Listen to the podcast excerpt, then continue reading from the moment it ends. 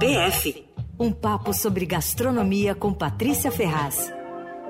Colunista do Paladar e também aqui da Rádio dos Melhores Ouvintes. Boa noite, Patrícia. Boa noite, como é que vocês estão? Oi, Pati, tudo certo Estamos e por aí? Bem por aqui, você, Pati? Tudo, entrando nessa nova fase de Covid aí que tá perigosa, Pois né, é. gente? Tá, É. As coisas estão fechando todas, tudo de novo, nossa. Voltando às contaminações com tudo, né? Tá difícil. E parece que a gente ainda nem chegou no auge, né? Diz que as previsões são de que o, o auge vai ser lá pelo dia 20, 23 aqui em São Paulo. né? Exatamente, é. exatamente. Uma Isso tem loucura. afetado restaurantes também, imagino, né, Pati? Exatamente isso que eu ia falar, que assim, os restaurantes já estão sentindo as consequências. Para começar, é, o movimento caiu, estava muito movimentado, né? A gente viu uma euforia assim em dezembro, Uhum. recordes de movimento, animação, e tal, e grande expectativa assim dos setores que restaurantes estavam bombando e que, enfim, até teve um, um- um episódio que me chamou muito a atenção. Eu fui lá no Fazano na metade de dezembro, era um dia de semana, acho que era uma terça-feira, não me lembro exatamente. Mas eu nunca tinha visto tanto movimento desde a inauguração do Fazano, uns 20 anos atrás. Tanto movimento, não, tinha tanto movimento, tinha tanta gente, e um público mais jovem, assim, animado, Aham. sabe?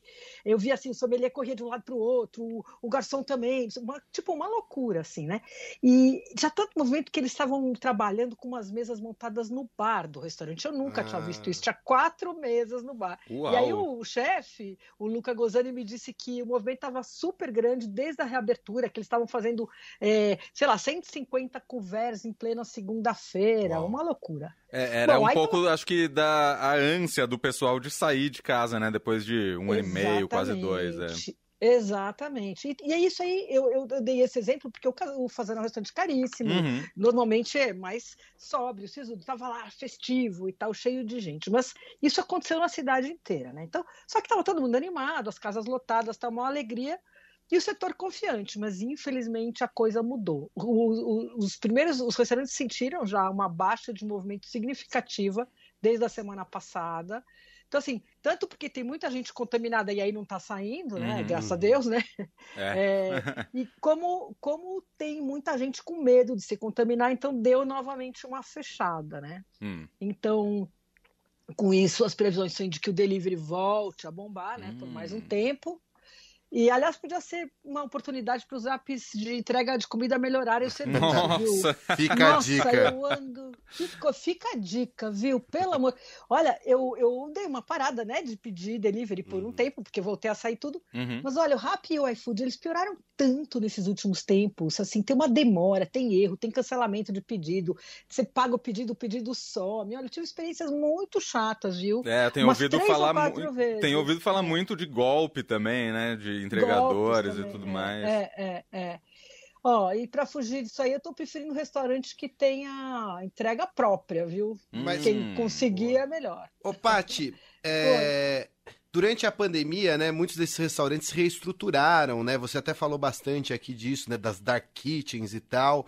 E com, a, com esse retorno gradativo, algum, alguns desses restaurantes desmontaram esse serviço ou mantiveram? Não, eu acho que todo mundo manteve. O, o delivery tem cara de que ele, ele ficou importante de fato. Uhum, uhum. Ninguém está querendo desativar, não, viu? É, pelo que eu estou vendo, ao contrário. Assim, as pessoas continuam levando muito a sério e tentando fazer esquemas próprios de entrega e tal, até porque ah, esses aplicativos cobram, chegam às vezes cobram 30% né, do prato. Uau. Então, É. é, é, então, os caras têm todo o interesse em, em- em fazer a entrega própria e tal, né? Uhum. Bom, outra coisa que diz que vai voltar a ganhar importância, óbvio, né? É a, a mesa ao ar livre, né? Uhum. Assim que a chuva der uma trégua na cidade. né? Tá por difícil. enquanto, não é que, é, por enquanto não é que tá muito animador ir num restaurante. É, nem um pouco. Bom, mas além da queda de movimentos, os restaurantes estão tendo um problema com falta de funcionário por causa de Covid e de influenza. Pelos cálculos da Brasel, que é a Associação de Bares e Restaurantes, né, 85% dos restaurantes de São Paulo estão trabalhando com pelo menos 20% 20% menos da equipe. Uau! E, é, é, e parece que a coisa, né, o temor é de que ainda a situação vai piorar. Uhum. Já tem gente fechando, por exemplo, semana passada o Cais na Vila Madalena, que é um lugar super bacana, uhum. quem não foi é legal conhecer Adoro. assim que for possível, é, né, de, especializado em, em peixes frutos do mar de um jeito autoral, moderno tal. Bom, fecharam a semana passada porque parte Meu da equipe estava infectada. O Caos Brasilis está fechado em recesso, mas já avisou que tem várias pessoas contaminadas na equipe. O Lassai, no Rio de Janeiro, também.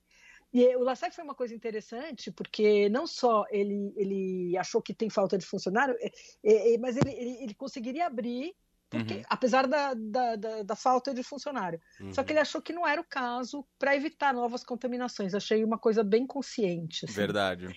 É, aí em Belo Horizonte tem vários restaurantes fechados por causa de funcionário também, de falta de funcionário. Está afetando praticamente todas as, as, capitais, né? E tem um agravante que é o seguinte: está muito difícil de testar. Não sei se vocês já andaram falando sim, disso sim. desses tempos. Está uma loucura. Então as pessoas começam a ter sintoma e todo mundo mandar para casa porque não sabe o que, que é. E, e, enfim, e tem gente assintomática também, né? Então aí começa, é uma situação muito delicada, né? Vai contaminando tal.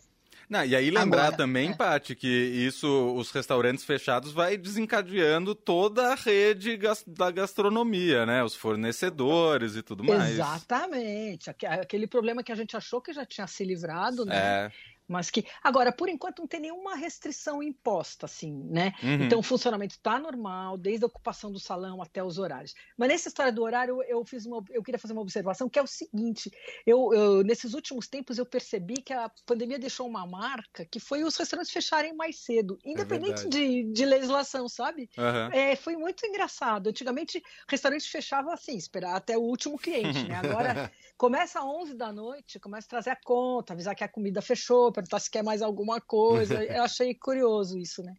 Disse que nos Estados Unidos uh, teve uma redução de cardápios, assim, uh, os pratos estão menores e tal. E só que aqui não aconteceu isso não, uhum. porque uhum. a gente achou que ia acontecer, chegamos até a falar e tal. É. Mas aqui a gente não viu isso não. E, e que lá também eles estão acostumando a trabalhar com menos funcionário. Enfim, aqui também pelo jeito vai ser esse, né? É. Uh, é a solução, agora, né? É, agora, a história do passaporte de vacina, né, que está começando a ficar importante aí na Europa e, e é, para poder entrar nos restaurantes, né? Quer dizer, quem, quem não está vacinado não pode entrar em bar e restaurante. Aqui não está em discussão em São Paulo. Eu falei hoje lá com o vereador, que é o responsável por esse setor, uhum. não, não tem nada disso.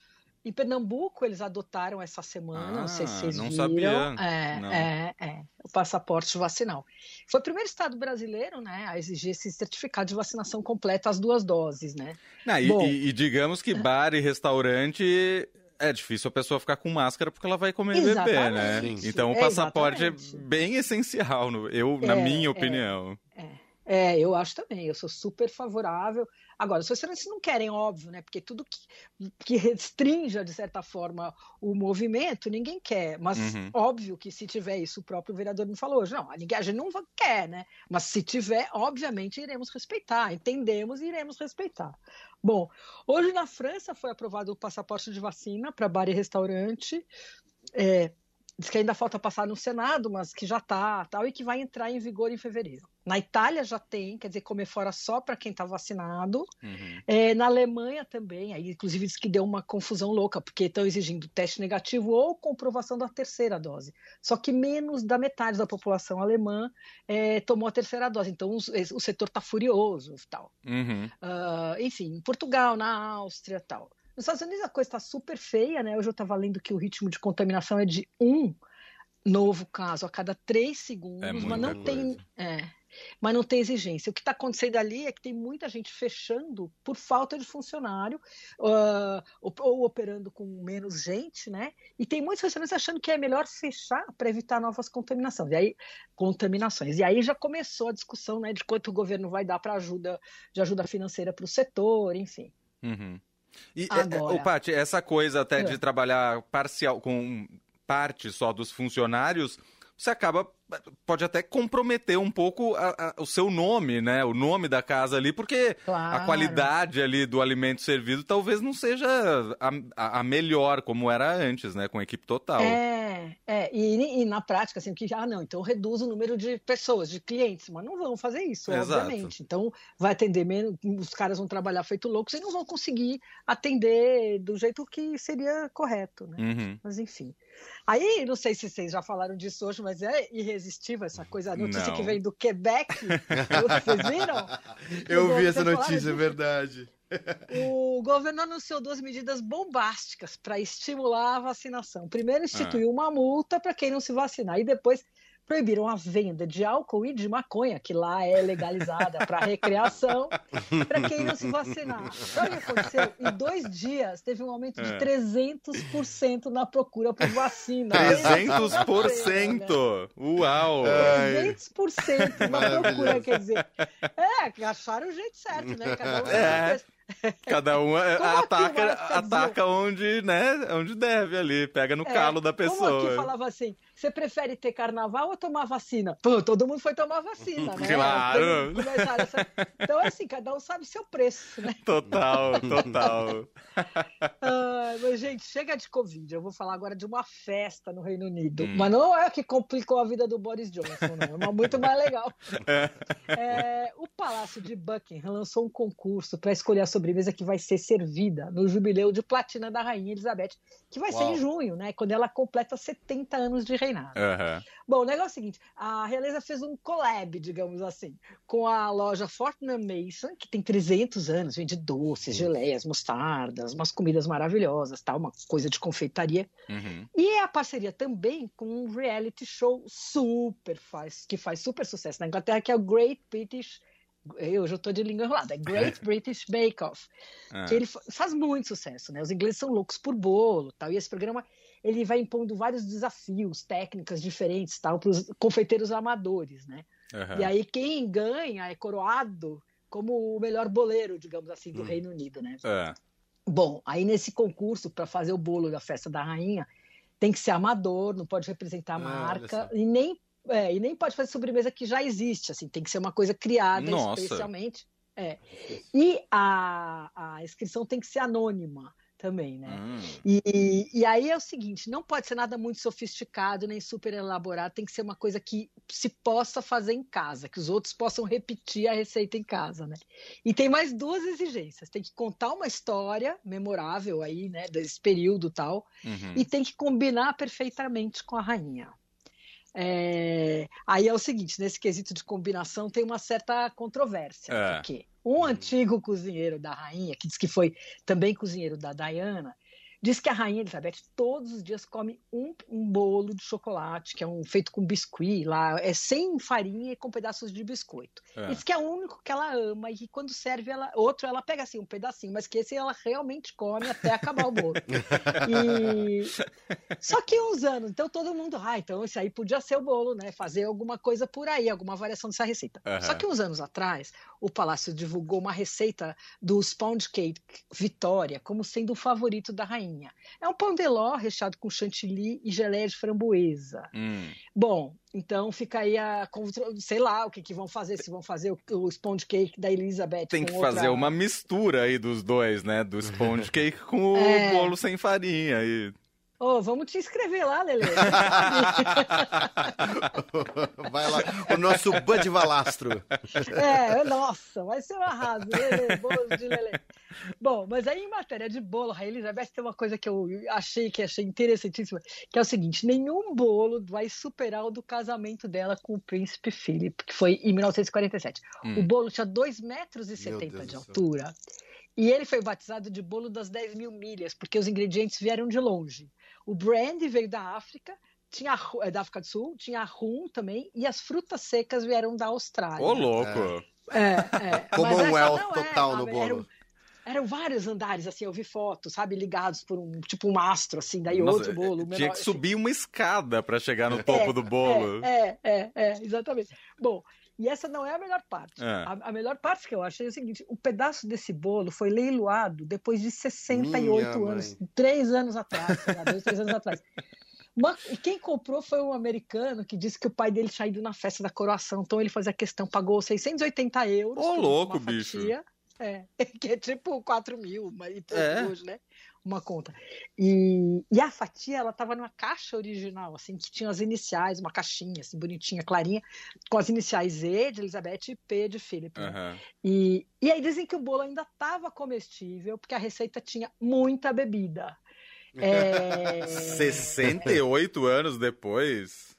É, eu acho que duvido que o comprador tenha testado, porque o cara comprou essa grana toda para guardar o bolo. É, solo, né? tem isso. Ainda correu o risco de se contaminar e sei lá. Né? Total. É. Bom, as receitas do bolo de platina e da rainha, elas vão ser selecionadas por um grupo de jurados, aí cada um vai receber 50 lotes de 50 sim, e vai escolher três melhores. E vão eliminando, né? E daí vai ter uma prova final, que vai ser uma competição entre os cinco finalistas, que vai ser no dia 14 de março. As inscrições começaram na segunda-feira, vão até 4 de fevereiro. E aí, no dia 14 de março, vai ter essa prova com cinco finalistas amadores. Vai ser transmitida ao vivo, no maior estilo reality show, né? Deve parar a Inglaterra, pelo que eu imagino. é, pela paixão dos caras. Porque para ver final desse Bake Off aí, eles já, já fazem maior onda, né? Uhum. É uma paixão. Imagina esse da raiz. Nossa, total. Final é, de Copa. É. Final de Copa lá, né? É. Total. E aí é o seguinte, que já começaram, abriu dia 10 a inscrição, já tem uns aí, uns 4, 5 inscritos. Entre eles tem um que é um iPad de geleia, com a cena do iPad é uma coroa. Aí tem uma escultura de açúcar de um Land Rover, que é em homenagem ao príncipe Philip. Maravilha. Em tamanho natural, será? É, bom, é, podia ser, né? Muito engraçado. Né? Bom, aí diz que tem um, um, sponge pudding da Elizabeth, que é parecido com aquele sponge uhum. cake lá da Vitória, né? Uhum. E aí dizem que esse é um fortíssimo concorrente. E aí tem um que eu acho que não tem a menor chance aqui, é o trifle, né? Em inglês tem mania de trifle, que é uma surpresa que põe como se fosse num copo, que são três camadas, ou num outro, numa outra vasilha, digamos, uhum. que são três camadas, é. né? E aí esse trifle teria só duas camadas, uma era para por causa do Harry que não vai participar. Eu acho que esse, esse realmente acho não tem lá muita chance. Não, acho que não. Adorei, Paty. É, Lele, então assim, vamos pensar na tua receita, mas não vai ser trifle, tá? Não, não, não, não, não, não. Vamos pensar direitinho, eu me inscrevo, é, é. vou pra Inglaterra, depois trago o troféu e trago a rainha para ser entrevistada ah, aqui no fim de tarde. Boa. Nossa, vai ser...